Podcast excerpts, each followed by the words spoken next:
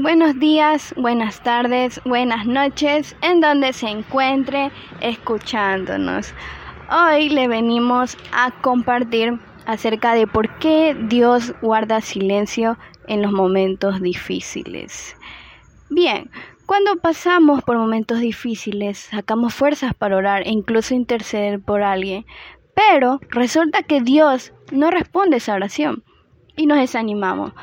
Pero otra vez volvemos a intentar orar, ya sea en ese mismo día o al día siguiente. Pero Dios sigue estando en silencio. Parece que justo ahí nuestra oración se vuelve más débil. Pero, ¿por qué Dios guarda silencio en los momentos difíciles? Vamos a ver qué dice Miqueas 3:4.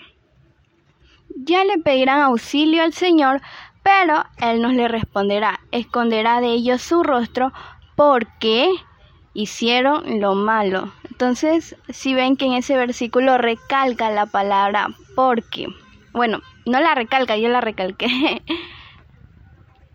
A veces Dios guarda silencio y le seguimos pidiendo, sin embargo, no hacemos las cosas cuando Él nos pide que la hagamos. Y es por eso que cuando estamos en aprietos, él se queda en silencio y permite que sigamos padeciendo.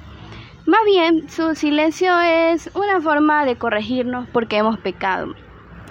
¿Qué hacer frente al silencio de Dios? Bueno, no le vamos a decir una respuesta directamente para que, o una fórmula en este caso, para que Dios responda a esa oración que tanto le pedimos, pero sí cómo sobrellevar el silencio de Dios. Vamos a Salmos 13:5. Pero yo confío en tu gran amor, mi corazón se alegra en tu salvación. En ese caso, solo hay que esperar porque Dios sí ha de hablar, pero más adelante. Pero ¿qué hacer mientras tanto? Que esperamos en su silencio. Podemos recordar su amor anteriormente, todo lo que Él ha hecho por nosotros y confiar que nos sigue amando a pesar de que no nos sentimos amados en esos momentos difíciles. Bueno, ¿cómo, cómo resumir esto? De que al final hay que recordar las obras que Dios ha hecho por nosotros. Una obra que haya hecho por ti Dios y te haya dejado marcar.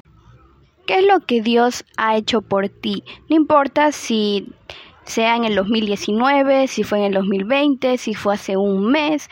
Vale recordar porque es bíblico recordar para no dejarnos envolver por el problema.